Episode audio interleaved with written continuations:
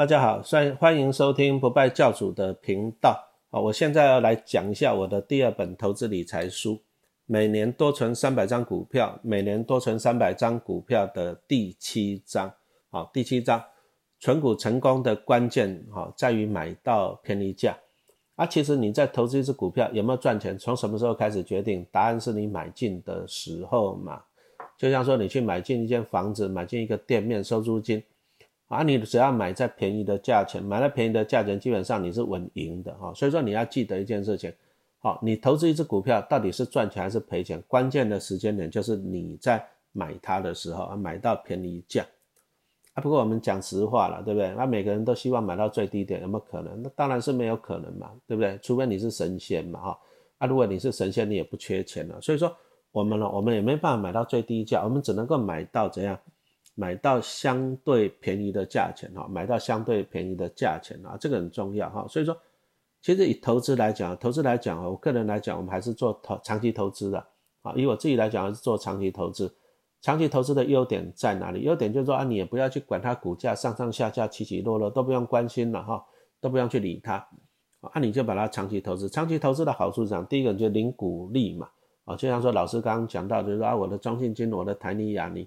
我就放着啊，零股利，零股利啊，股价涨跟跌嘞，基本上我不会太关心了，我只会关心说啊，公司获利稳不稳定，对不对？啊，你如果说，其实你只要是抱着零股利，比如说台泥啊，四十块跟四十四块，啊，我就抱着零股利去啊，那股价涨跌关我什么事哈？所以说，第一个你就抱着它零股利啊，第二个就赚它的什么资本利得啊。举个例子来讲，比如说你如果说在两千零三年，啊，零零五零上市的时候你就去买啊，那时候股价才三十出头，对不对？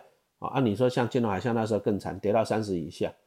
你如果说你有零零五零啊，那你就把它抱着，抱着放到现在啊，今年吹出来涨到一百四十几块钱，那你就可以赚到价差，就是资本利得了哈。所以说有时候你还是要学习长期投资的，什么意思啊？零零五零，你如果两千零三年买到现在，对，快二十年了，是不是要长期投资啊？啊，所以说投资的你还是要练习哈，股票你要长期投资。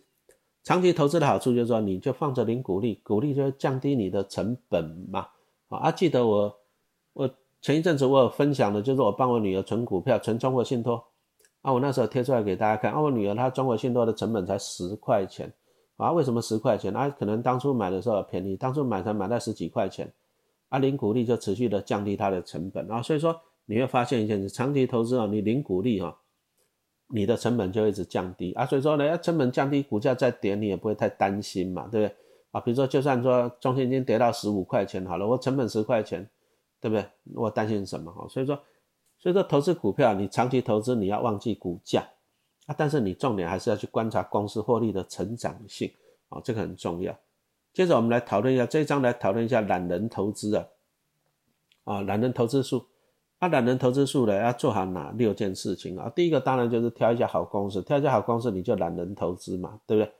啊，比如说你看啊，台湾全台湾那街头巷尾都可以看到什么啊？统一超嘛，小七嘛，Seven Eleven，统一超二九一二啊。请问你，你觉得它是不是好公司？哎，是好公司，而且呢，老百姓我们每天都会去消费去买东西嘛啊，所以说，你如果说假设你挑到统一超这家公司的，你第一个你就抱着它。啊，第二个呢，你当然你可以按照一些什么循环去操作，什么意思？来，比如说我们现在录音的时间三月多啊，三月多这时候呢，天气还很冷，好，饮料卖不好，所以说其实你如果去观察来讲啊，统一超他们的股价呢，他们营收获利在高点的时候，通常是在夏天，因为天气很热，大家都去买饮料啊，饮料的毛利率很高，什么意思呢？一瓶矿泉水卖你二十块好了，你你觉得成本是多少？那个水你觉得成本是多少？瓶子成本是多少？哦，所以说这个毛利率就高到吓死人。所以说他们在夏天的时候，哦，统一超你给他仔细观察，通常在夏天股价会在高点，再来它会在夏天除息，啊，所以说大家要追逐股息，股价在高点，那怎么办？统一超是好公司啊，可是你不要追在高点呐，啊，比如说你在冬天的时候买，要放到夏天的时候把它卖掉嘛，啊，赚价差会比股利还要多。啊，第一个我们就讲说挑一家好的公司，然后你就抓一些产业的龙头，比如说像台泥亚尼。哦，中信金、台积电是不是产业的龙头？答案是的。然后再来就是说，鼓励持续投入，啊，拿鼓励持续去买，好，拿鼓励持续去买啊。比如说像陈老师在去年我也买了几百张的元大金嘛，二零二零年买了几百张的元大金，啊，元大金我买的钱哪里来的啊？我持有很多股票嘛，啊，台积电啊，中信金、台泥、亚里，啊，我领到了他们的股利，我就持续去买，哈，比如说买元大金好了，对吧？啊，你会发现我这样子就增加了几百张的元大金，啊，啊，我是拿股利持续去买的，哈，所以说这个也很重要。他们拿股利去买有什么好处啊？第一个元大金，第一个我买的时候便宜了，为什么？因为去年嘛，肺炎疫情那时候买的，啊，我记得我最低还买它十四块钱，啊，十六、十七块也有在买，啊，第一个我买在便宜，啊，后来又除权息，我的成本又更低了，啊，第一个买的时候买便宜，第二个呢，啊，其实也是拿人家的股利去买的，拿人家的股利去买的，哎，不是我辛苦赚来的钱嘛，啊，这样子股票就比较抱得住了，因为不是我辛苦赚来的钱。好啊，再来就是说啊买建好公司的股票，逢低勇敢买，啊，像我刚刚讲到的，哎，好公司你也要买在便宜的时候啊，买在便宜的时候啊，为什么我十四块钱我敢去买元大金？我记得十四块那一天我买了一百张元大金嘛，哈，为为什么敢去买？因为我们观察到了二零二零年，就是肺炎疫情一来，肺炎疫情一来，全世界第一个就股市崩盘嘛，你看美国股市就这么崩盘，道琼。从两万九千点跌到一万八千点嘛，很恐怖啊，对不对？每天晚上都啊都熔断了哈，很恐怖啊。但是呢啊，恐怖人家就会想办法去拉抬啊，就是印钞票啦、降息啊，印钞票降息啊，钱呢，钱到最后还是跑到股市去嘛啊。所以说你会发现，所以说其实老师就看到了一个，就是说啊，资金行情啊，钱就跑到了股市去。为什么跑到股市去？哇，以前你如果投资股票够久，你会发现，以前台湾股市平均交易量一天大概一百一千亿了。两千亿已经很难得一见了，历史巨量，真的两千亿已经难得一见了。可是你会发现啊，二零二零年开始啊，股市动不动两千多亿、三千亿，还有四千亿的，哇，啊强强棍啊！请问你股市强强棍谁会收回？答案是元大嘛，因为元大证券是全台湾最大的证券公司嘛，对不对？啊，所以说我就利看到这个时间点，我就利用它便宜的时候啊，用力去买它。啊，所以说便宜的时候你要勇敢去买它。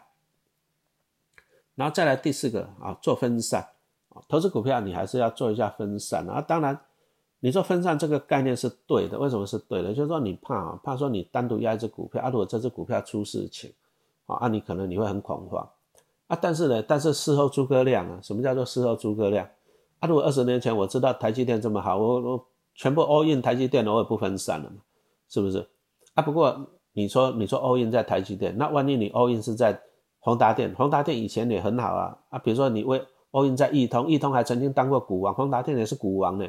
好了，威盛也曾经是股王呢。啊，你如果欧印欧印在这几只的，你你下场会非常非常啊，非常的凄凉啊啊。所以说你今天要 all in，all in 的重点是这样，你你第一个，你有没有办法去抓住这个产业，抓住这个公司啊？再来幸运女神会不会在你那边啊？通常几率很低的。所以说，我们还是建立投资人哦。你投资股票，你还是要做一下分散。那分散的话，请你注意，就是分散在不同的产业。你不能讲说啊，我买中信金、买元大金、买国泰金、买富邦金啊，我有分散到四家公司错，因为你分散的都是同一个金融产业啊。所以说，你还是要分散到不同的产业哦，这个才是一个重点。好，那接着我们就继续来讲啊，还是要相信好公司了。你要相信好公司自己会去。会去想办法，你股票才抱得住嘛？好，你要去相信呐。为什么去相信？比如说，你说像陈老师买中信金啊，买了十年，那买了几百张放着领股利，对不对？啊，过去十年你说金融有没有波波动啊？当然有波动啊。比如说欧债危机，对不对？哎，中信金还被曾经被减掉收手过了，啊，只是收手完好像也没什么下文就对了。后来卷出什么秃鹰案，好了，这个就不扯啊。比如说又又去年去年肺炎疫情，然后又传出来说什么金控。可能会减少配息啊，都传出来了，啊，结果呢，股价当然金矿股价是在跌，可是有时候投资人问我说啊，老师那怎么办？怎么办？有时候我会去思考一个问题，我会去思考什么问题呢？啊，你说像陈老师，我不过以前就是一个机械科的老师，我高职老师的，对不对？那我会去思考问题，说台就说中信金里面，你你想想里面有多少那个什么专家，对不对？啊，读的都是名校，啊，读的都是金矿，啊，讲错了，读的都是商业相关的。啊，他们甚至一些经理人啊，在全世界这种投资的，我相信他们的专业能力都比我好啊。啊，我紧张干嘛？就是如果说公司如果说产业出问题，公司自己会想办法，这个是他们要想办法，不是我要想办法。就像说我从来我也没有去管过台积电，我说啊你要去南科设厂，我说你不可以去美国设厂，我从来都没有管过，我也从来没有去管，跟他讲说你要三纳米、五纳米，我从来都没有去管台积电，因为我觉得这样。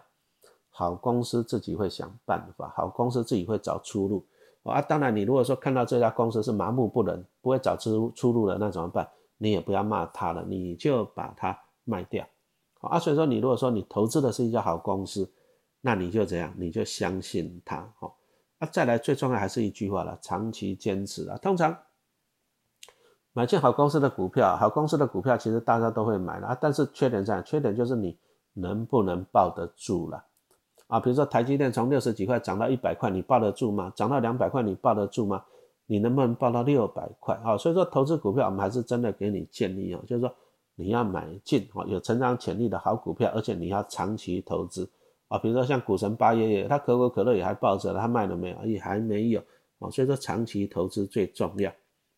不过投资股票来讲啊，有时候都是啊，我常常觉得投资股票都是跟自己的战争啊。那啊，就说你要去心魔。什么叫做心魔啊？比如说，你假设你看到这只股票，你觉得很喜欢，可是你觉得九十块你才要买，可是问题是股市开盘的时候就九十五块，可是你觉得九十块才是合理，可是它就开盘就九十五块，那怎么办？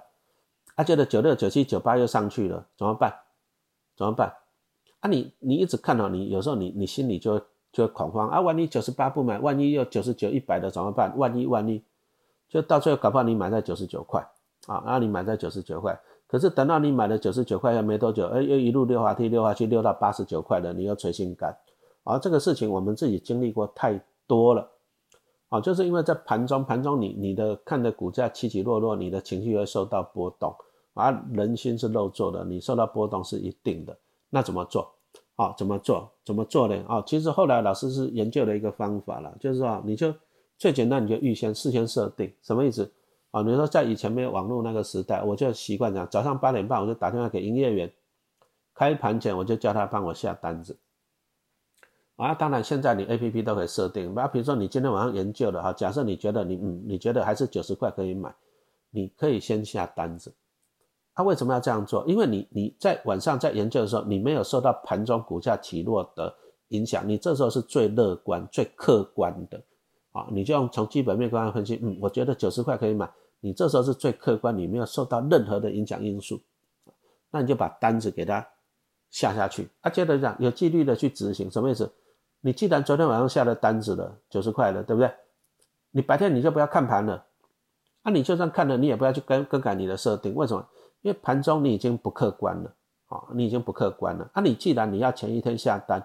你盘中就不要随便去改它，所以说这个我们就是告诉大家，就是说这个好处就是说你可以去克服你的心魔了啊，因为盘中我们看太多了，都是这样追高杀低的啊，本来设定九十块啊，就看到九五九六就一直一路追上去了啊，到最后呢就买买贵了嘛，对不对哈？所以说你可以这样预先先设定，预先设定好，然后再就是有纪律的去执行它啊，这个，然后再来我们在这一章还讲到一个观念叫做什么安全边际。啊，什么叫做安全边际？啊，比如说你今天你你有只手机，iPhone 的手机，然后你买了三万块，对不对？啊，你把它放在桌子上，你会放在桌子的中间，还是桌子的旁边，还是靠近旁边很旁边，快要掉下去嘞？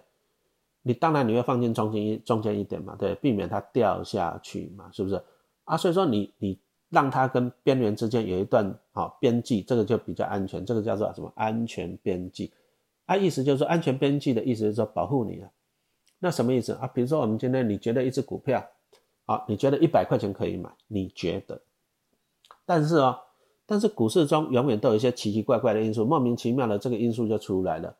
然后这个莫名其妙因素出来的时候，有时候股市就是这样，就是股市其实也不是很理性。为什么不是很理性？因为大家很多人在那追涨杀跌啊，所以说股市常常受到情绪的左右，好，受到情绪的左右。那意思就是有时候股市会超涨。也会超跌哦，注意哦，也会超跌。啊，意思就是说，你如果说你觉得这只股票一百块钱划算，但是你不会出一百块钱跟他买嘛？就像说，你今天你去看一间店面，你觉得两千块、两千万划算，但是你一定会给他开价一万六啊，比如说一千六百万嘛，打八折嘛，对不对？你不会觉得说两千万你就开两千万，你还是会怎样？啊，还是会打个折嘛，保护你自己嘛，对。同样的一只股票也是一样，你如果说觉得。啊，你如果说觉得啊一百块可以买，那你可能呢，你还是设一下安全边际啊。比如说你假设你假设八十块，啊，那你一百块可以买，可是你假设八十块安全边际打八折你才买，你是不是有二十块的安全边际了，对不对？啊，按就是有个二十趴来保障你了。好处是怎样？好处就是说，你你本来设定一百块可以买，可是呢，哎，你本来觉得一百块可以买，但是你设定八十块，哎啊，觉得搞不好就突然间一个利空，就像说，比如说像去年肺炎疫情突然来了，很多股票都大跌啊。哦，啊，你如果说你如果说你没有去设置安全边际，你搞不好你就买在一百块了。但是呢，因为肺炎疫情这样导致一个全世界的大波动、大利空，那股价下来的，你反而可以减到八十块钱。你是不是便宜了二十块钱啊？这个就是安全边际，好，所以说在这里我们讲到了安全边际，提醒你就是说，如果说今天是一个在发生股灾的情况，哦，啊发生股灾的情况波动很大的情况的时候呢，那你要去设一下安全边际，啊，那安全边际你到底是说啊，比如说打八折、打六折、打五折啊，这个要靠自己设定的啊，讲真的，这个要靠自己设定，啊，但是你如果说碰到股灾很大的时候，啊，股灾波动很大的时候，按你这个折扣要打多一点啊，折扣要打多一点啊。比如说在二零二零年初啊，台积电从三百多块要跌到两百多块钱，就是因为那个肺炎疫情嘛。啊，你那时候你看到这疫情席卷全球啊，你搞不好安全边际你要设个啊三十趴、四十趴，甚至更高一点，对不对啊？这个会保护你。啊，如果说啊，比如说啊，行情大好的时候啊，天下太平没有事情的时候啊，你安全边际你还是设个什么三十八、四十八，打六折。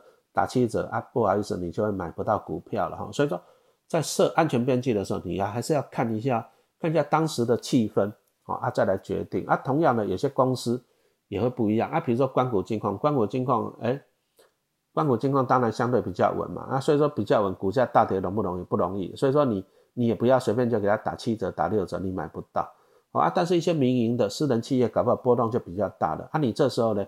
你安全边际就可以打的设的大一点哈，所以说我们来总结一下啊，我们这一节课就是跟大家分享啊，分享说你要怎么样去做好成功的存股票啊，你要成功的存股票，你要学习就是长期的投资哈，然后你存股的最重要的关键就是买到便宜的价钱那，然后我们再来分享说投资股票你要做哪件哪六件事情哈，不过我们还是最后还是最后就是做一个总结论，就是。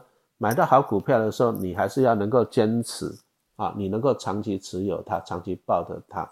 好好，我们这堂课讲到这里，谢谢大家的收听。